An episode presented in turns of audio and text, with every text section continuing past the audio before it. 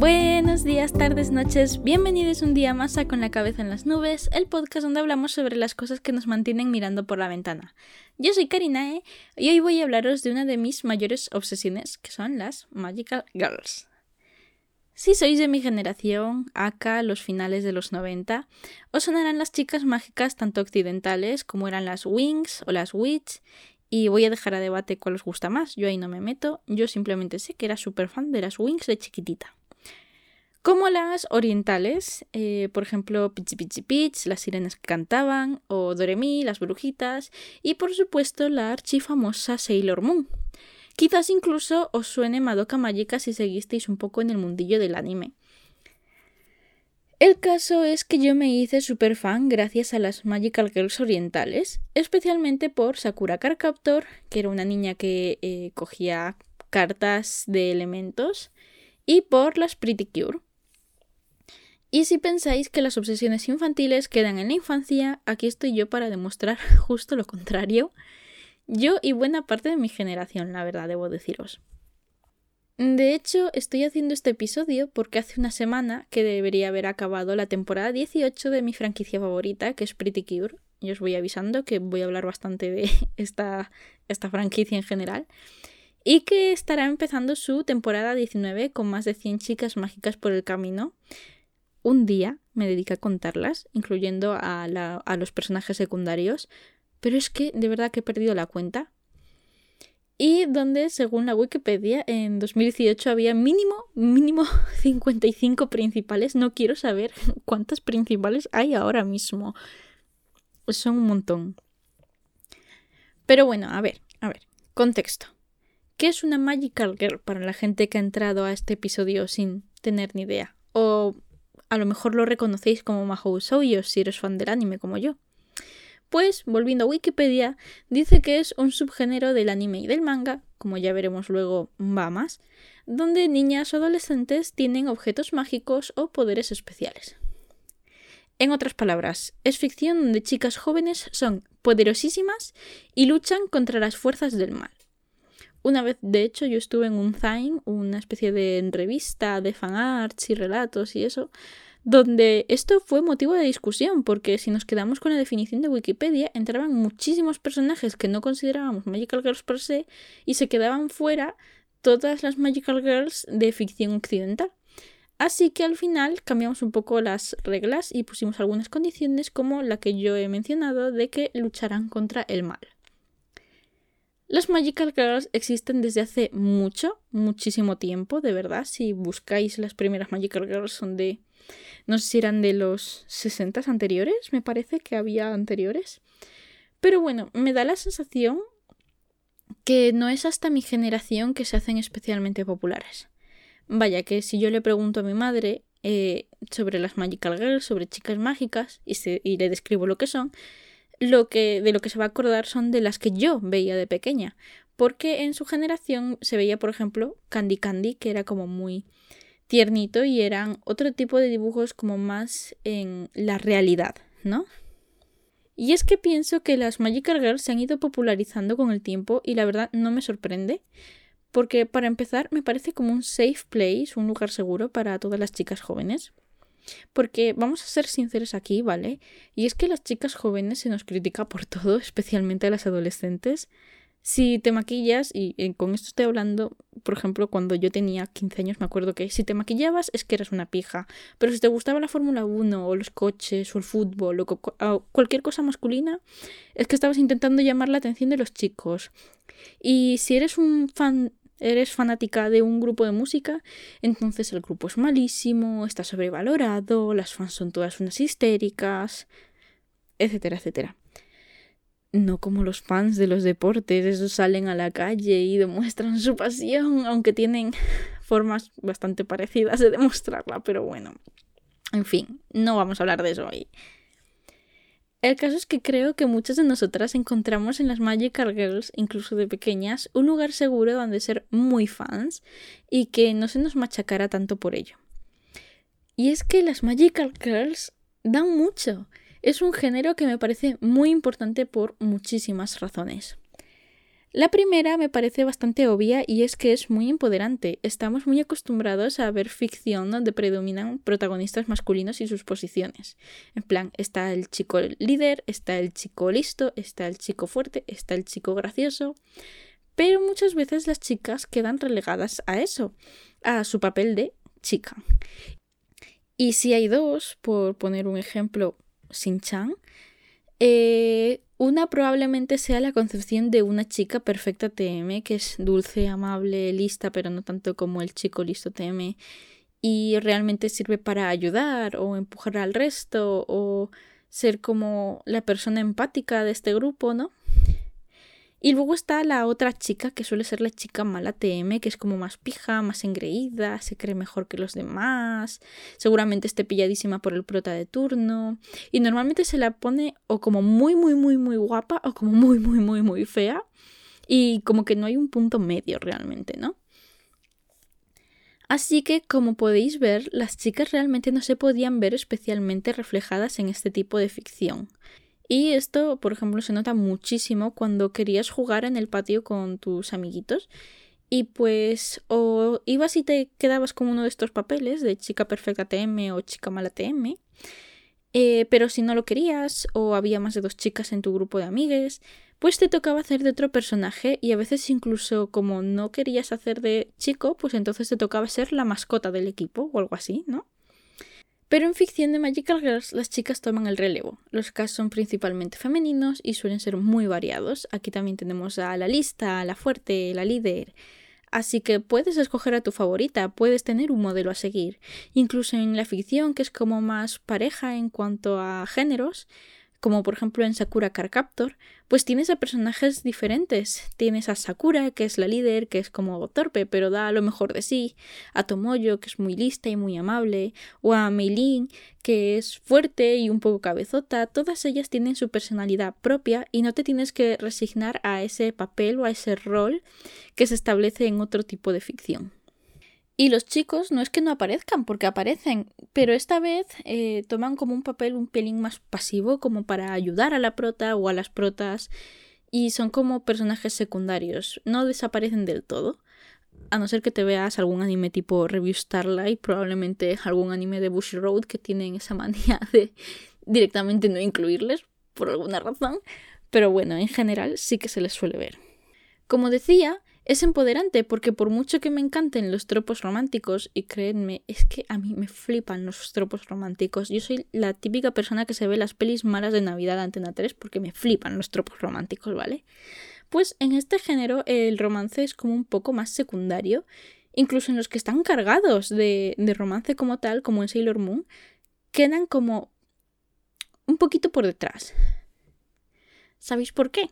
Porque la misión principal de las Magical Girls, de las chicas mágicas, es salvar al mundo o luchar contra el mal. Y salvar el mundo, ya sea el suyo, el de otros, otro mundo fantástico, lo que sea. La misión de las Magical Girls es ayudar a la gente, incluso en pequeñas cosas con que según anime, pues puede ser eh, ayudar con cositas del día a día o mantener la esperanza de que el mundo puede ser un buen lugar para vivir. Y no se necesita algo demasiado grande o especial, sus poderes no se tienen que basar en algo grande o especial. Por ejemplo, en Happiness Charge Pretty Cure, que es. Eh, es el.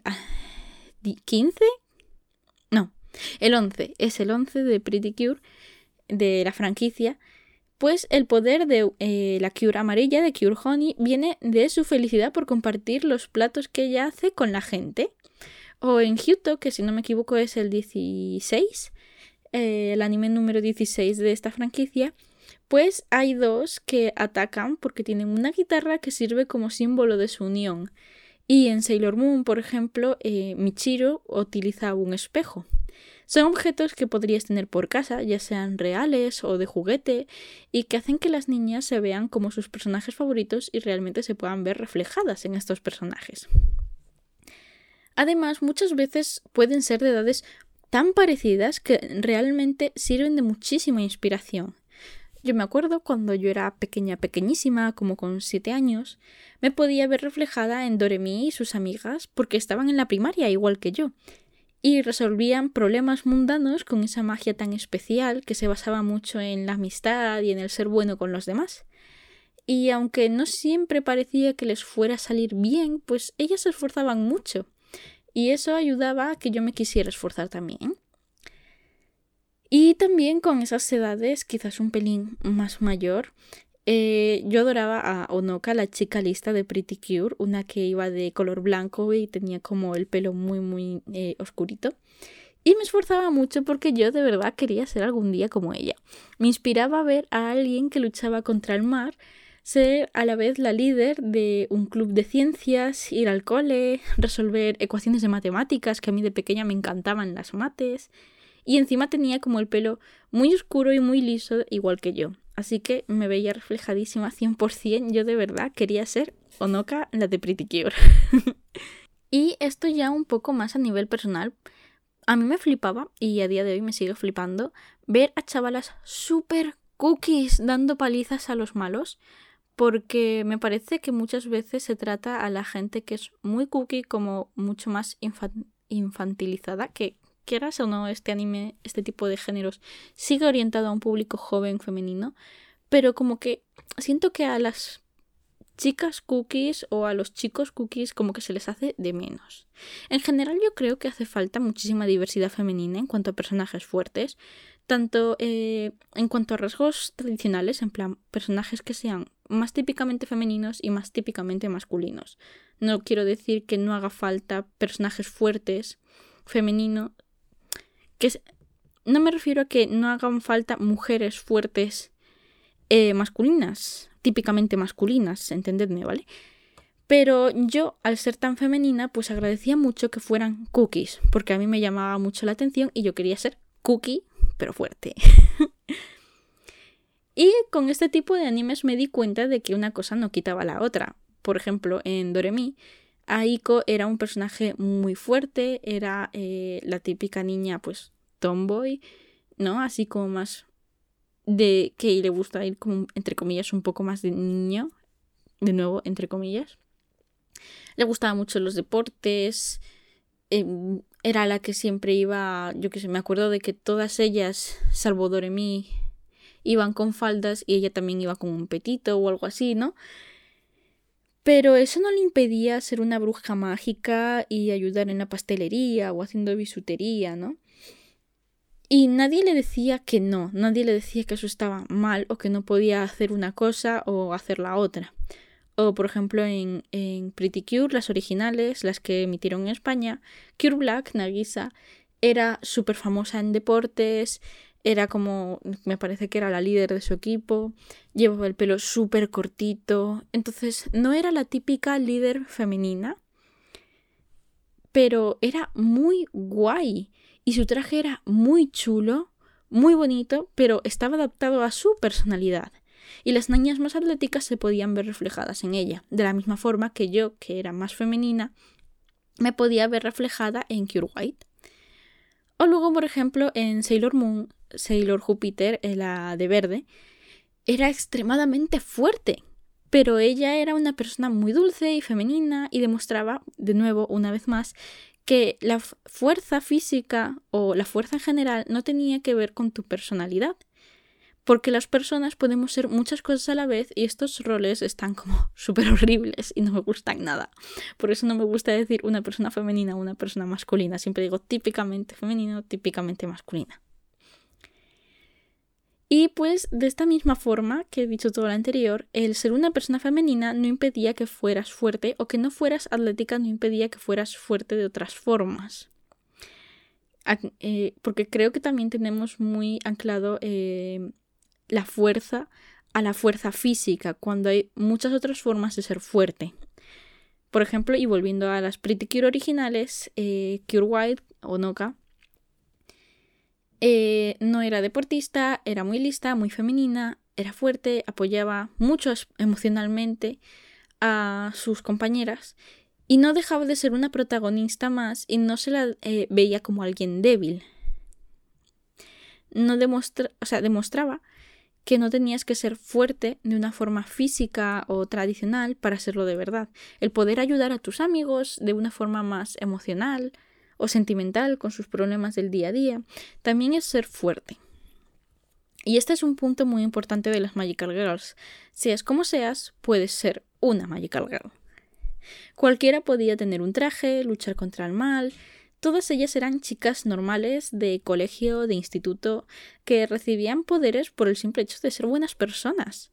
Podían ayudar a una escala más cotidiana como Doremi o a gran escala como las Pretty Cures con sus malos finales o Sailor Moon o incluso con problemas más mágicos o históricos como Sakura Card Captor. Realmente el único requisito era eso, no necesitabas ni siquiera un talento especial, aunque sí que hubiera personas muy listas o muy deportistas o muy fuertes o lo que fuera, cualquier chica, perdón, cualquier chica podía ser una Magical Girl. De hecho, son personalizables hasta el punto de que cualquiera puede diseñar su propio traje, sus propios poderes, sus propios mundos, nivel se ve esto en Madoka Mágica cuando Madoka está diseñándose su propio traje, pero también en un montón de retos de YouTube que hay en, en internet de gente de mi edad, más o menos, que se dibujan a sí mismas como chicas mágicas. O sea, y eso ya con gente de mi edad. Es que en niñas, literalmente cualquiera se podía ver reflejada. Y además en las Magical Girls he visto tratarse temas muy interesantes y de representación, de nuevo, para que todas las niñas se pudieran ver reflejadas o para tratar temas que las niñas deberían conocer eh, en un futuro, como introduciendo a diferentes temas, ¿no? Por ejemplo, me acuerdo cuando yo era pequeña em, de un episodio de Doremi donde Momoko, que era una chica, la bruja amarilla, estaba hablando de su mejor amiga que tenía en Estados Unidos y que era una niña negra. Y una compañera eh, le hizo un comentario racista, pero la corregían en el episodio, la niña evolucionaba, se disculpaba y realmente me pareció un mensaje muy importante que se ha quedado conmigo y es, de nuevo, es un mensaje muy importante que lanzara a una población tan joven, o sea, a día de hoy yo me sigo acordando de ese episodio. Y luego en cuanto a representación, por ejemplo, en las Witch eh, por, eh, pues Irma era latina, Tarani era negra y Heilin era asiática. Como yo no he sido tan fan de la serie, no recuerdo especialmente de qué país, creo recordar y un poco por el nombre, deduzco que era China, pero no estoy segura. Así que me voy a quedar con que Heilin era asiática. y punto. Y esto ha evolucionado con el tiempo, de hecho. En las últimas temporadas de Pretty Cure, por ejemplo, añadieron una chica latina. Y es que sí que tardaron mazo, pero como fan de la franquicia y chica latina, a mí me hizo una ilusión tremenda verla ahí, que tuviera eh, su transformación, su floristería, que además tenía un nombre en español y todo. O sea, a mí, increíble, me pareció súper guay. Y es que en cuanto a diversidad, también he visto diversidad de género, de sexualidad o de expresión de género inclusive. Eh, por ejemplo, el más obvio y el seguramente el más reconocido, las supuestas primas Haruka y Michiru de Sailor Moon. Porque aquí en Occidente nos las intentaron colar de primas, pero nada más alejado de la realidad eran pareja y no solamente eso, sino que Haruka en Sailor Moon Crystal, porque sorry, aún no he llegado a como esta parte en la versión original, no sé cómo será, pero Haruka se declara como una persona no binaria, o bueno, creo que lo dice Michiru, lo llega a decir Michiru que Haruka es una chica y un chico a la vez. Y es genial porque a Haruka se, le, se la ve con, con ropa femenina, con ropa masculina, y la gente se refiere pues en masculino, femenino, a ella, a él, le, le llaman de muchas formas, ¿no? Entonces es muy nice. Es muy nice. A mí me, pareció un detalle muy importante que, que mandar, sobre todo en, en Sailor Moon, que es algo que tiene ya varios años que la gente ha crecido con, con Sailor Moon, ¿no? Y no estoy segura, a lo mejor son cosas del fandom, pero una pareja que me daba como las mismas vibes era en Pre-Cure a la mod. Había una Cure roja y una Cure morada. Todavía no me he visto este anime porque me faltan varias temporadas. Así que a lo mejor solamente eran headcanons. Pero eh, al parecer eran como pareja o como que estaba ese subtexto. La verdad es que no estoy segura, me estoy poniendo al día y podría hacer un podcast hablando solamente de Pretty Cure. Ostras, y por supuestísimo, y casi se me olvida, por favor, de Utena y Anzi. Lo siento, es que solamente llevo un tercio de este anime de Utena y lo tengo paradísimo, pero es que esta es una serie de culto con representación LGBT canon y no solamente hablo de las protas que ah, al punto en el que yo estoy me parece bastante obvio es que te parece obvio prácticamente desde el primer episodio o sea esto no es spoiler es que literalmente el opening el opening pero no hablo solamente de las protas que en el opening son súper obvias sino que de personajes secundarios también que hay por ahí que además yo me quedé eh, hay un episodio especialmente dedicado como uno de estos personajes y yo digo, no es lo que están intentando enseñar, seguro que es esto otro, seguro que es esto otro, seguro que es esto otro. Y ¡pum! Fue eso otro y yo tenía toda la razón y efectivamente había, ese personaje era LGBT, ¿no? Y en cuanto a expresión de género, la Pretty Cure de la temporada de Hito, que es la que me estoy viendo ahora a la vez que llevo al día la actual, pues hay un chico que es como de eh, muy amigo de las protagonistas, que es muy femenino y él está súper a gusto siendo así de femenino. Y de hecho lo dice varias veces que le da absolutamente igual la línea que separa lo masculino de lo femenino eh, tradicional, ¿no? Que él solamente quiere verse bonito, elegante y es increíble. Estaneamos mazo. Es un personaje nivel y esto es un pelín spoiler, no sabía si decirlo, ¿no?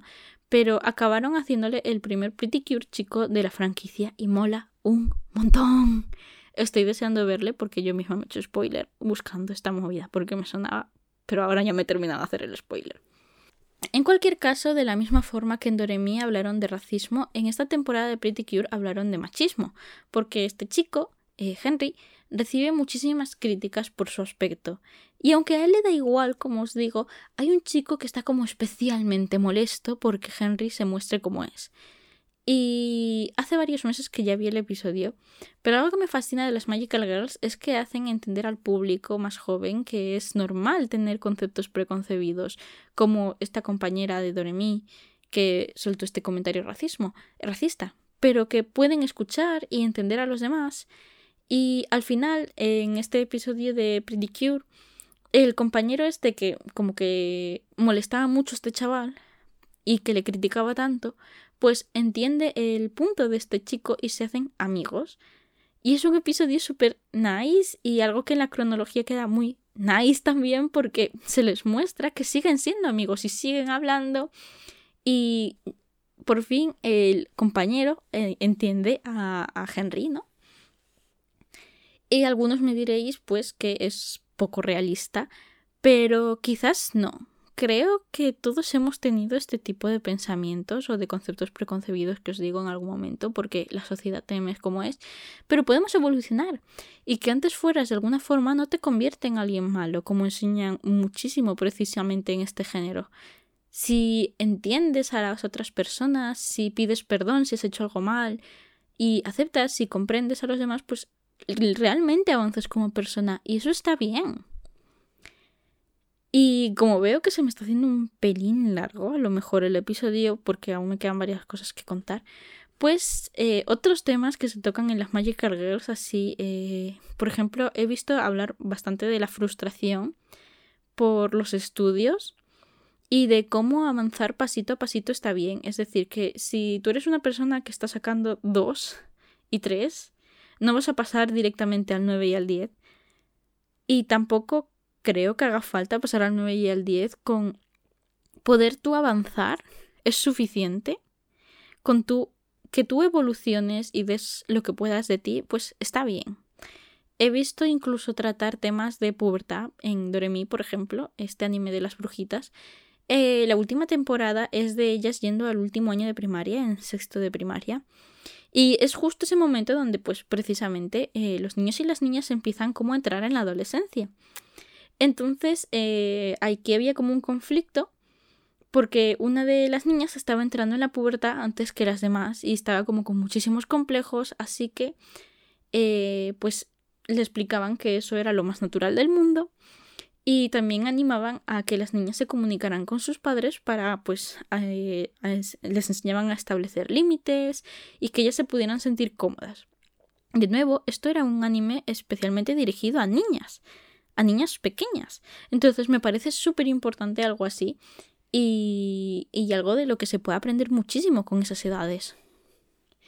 También he visto tratar literalmente temporadas especialmente dedicadas a la importancia del medio ambiente, de cómo cuidar el medio ambiente y de la importancia de mantener un mundo sano y de dejárselo a futuras generaciones. Y especialmente de los Magical Girls me gusta cómo se trata la amistad, porque es que no hay celos o envidias que se lleven mal, porque cuando hay celos o envidias, siempre hay algo, siempre pasa algo, o siempre hay alguien que anime a las protagonistas a comprenderse y escucharse y es que las Magical Girls suelen tener una muy buena y muy sana relación entre ellas, algo que como ya he dicho al principio no siempre ocurre en todos los tipos de ficción. Y finalmente, incluso cuando se intenta dar un vuelco oscuro a las sagas, como por ejemplo en Madoka Magica, el anime de Magical Girls oscuras por excelencia, se sigue hablando de esperanza, de esperanza en el futuro, de que hay cosas horribles en el mundo, pero aún así hay un montón de cosas que merecen ser la pena protegidas. Y si no me equivoco, esto era algo que decía la protagonista, por ejemplo. Es decir, en Madoka, mismamente, el malo malísimo es alguien que castiga a las chicas por pedir deseos, por anhelar cosas. Y la buena buenísima es alguien que piensa que la esperanza es algo que nunca debe morir. O sea, Entendéis por qué me gustan las Magical Girls, ¿no? claro, yo os he hablado ahora de todas estas maravillas que hacen las Magical Girls. Imaginad el efecto que pueden tener esta, que pueden tener en mi generación y en las siguientes, en las que vienen. La representación y la forma de mostrarse afecto eh, los tipos de amistad, las cosas que podíamos lograr al vernos reflejadas en estos personajes, todo eso obviamente afecta. La forma de ver el mundo puede verse afectada por la ficción, eso me parece indiscutible, pero es que me parece especialmente importante a edades tan tempranas como pueden ser la infancia o la adolescencia, y por eso soy tan fan de este género. Es que creo que a día de hoy no he visto un anime, salvo quizás Pichi Pichi Pitch que tiene algún mensaje un poco turbio, no he visto... Eh no he visto un anime que te enseñe como cosas malas. Again, salvo quizás un poco pitch, pitch, pitch en algunos episodios que eran de nuevo un pelín turbios. Vedlo ahora con mi edad es un poco turbio, creo. y creo que es precisamente por eso por lo que la gente sigue obsesionada a nivel. He visto en tiendas de ropa eh, cosas de Magical Girls de los 90 y de los 2000 porque créanme que las multinacionales y las empresas especialmente grandes como las que yo he visto hacen estudios de mercado de esto y saben qué es lo que se puede vender, así que significa que realmente estas cosas nos afectaron de pequeñas. Nos afectó a nuestra generación entera a estos animes y esta ficción en general de Magical Girls afectó. Y lo de las empresas es un poco lo de menos, porque es que yo cada día Veo artistas de todo tipo, desde ilustradores hasta gente que hace joyas, fijarse en Magical Girls y en crear por eh, las Magical Girls. He visto a escritoras de mi edad, año más, año menos, hacer cosplay porque venía la autora. He visto a autoras sacar sagas de Magical Girls inspiradas en las que ellas habían visto de pequeñas. De hecho, por ahí tengo mi libro de las Mysticals, por si queréis, Magical Girls españolas. Eh, lo he escrito Marta Álvarez, acá Martitara en internet. Y yo solamente tengo el primer tomo, pero en verdad los quiero todos. En algún momento me los conseguiré. Y bueno, creo que este podcast me ha quedado súper intensito, pero es que realmente es un tema que me apasiona. Porque creo que solamente he visto cosas buenas gracias a ello. De pequeña aprendí un montón, de adolescente me ayudó muchísimo en muchas cosas de mi vida y de mayor pues me gusta analizar los shows algo más adultos porque creo que siempre se puede sacar algo. De hecho, a día de hoy suelo ver las Pretty Cure mientras desayuno porque es que me pone de buen humor y me hace muy feliz empezar así la mañana. Es como un chute de energía positiva a mi, a mi, a mi rutina. Y siempre digo, medio en broma, medio en serio, que me tiño el pelo de color rosa para parecerme a mi Magical Girl favorita, así que realmente os habéis cruzado con una friki de las chicas mágicas. Y como freak que soy, os voy a recomendar unas cuantas series de las que ya he mencionado, aunque me parece que he hablado especialmente de animes. Pero bueno, es que es lo que yo más controlo y de lo que yo más sé. Si queréis algo un poco más oscuro, con tintes más adultos, os voy a recomendar muy fuerte Madoka Magica y Utena, que son dos animes que os podrían gustar mucho. Como digo, Utena lo tengo un poco a medias, pero es que yo ya sé que es increíble. Y además también os voy a recomendar en cómic, en webcomic eh, concretamente, está todo gratuito, todo legal. Eh, Sleepless Domain, os dejaré el link en la cajita de siempre, porque es de verdad es un webcómic que se actualiza, me parece que unas dos veces a la semana. Yo lo llevo siguiendo como dos, tres años. Es increíble el trabajazo que se mete la artista que hace este webcómic. Si queréis algo muy profundo, también os puedo recomendar Souyo Kageki Review Starlight. Es uno de mis animes favoritos y aunque no estaba muy segura de si contarlo, lo voy a hacer por las referencias a Utena, por la transformación y porque el plot se lo merece creedme que no vais a poder parar de hacer teorías y especialmente hace poco salió la película y cantan muchísimo, tienen muy buena música, la música además muchas veces es instrumental, es increíble e incluso las chicas hacen conciertos y de hecho hicieron un concierto con orquesta, es que de verdad me gusta todo ese anime. De hecho, si queréis conciertos, un anime que yo veía de pequeña, Mermaid Melody, que sobre todo recomiendo por las canciones, porque lo vi de adolescente otra vez y me acuerdo que hubo cosas que me parecieron un poco como, perdona. en plan de, ¿qué hace esto en un anime así? Pero la transformación era muy guay. La música era muy guay. A día de hoy yo todavía me sé los tremendos temazos que se marcaban. Así que creo que sí, lo voy a recomendar por eso.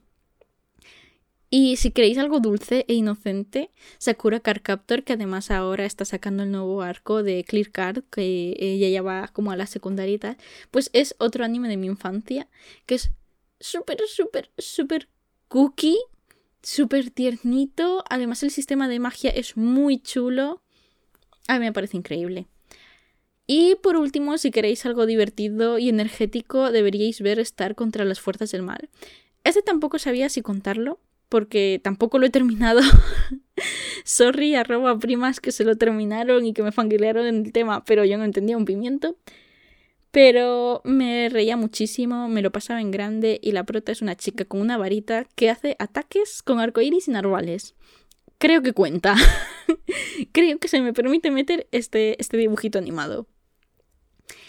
Y pues bueno, ya hasta aquí el podcast de hoy.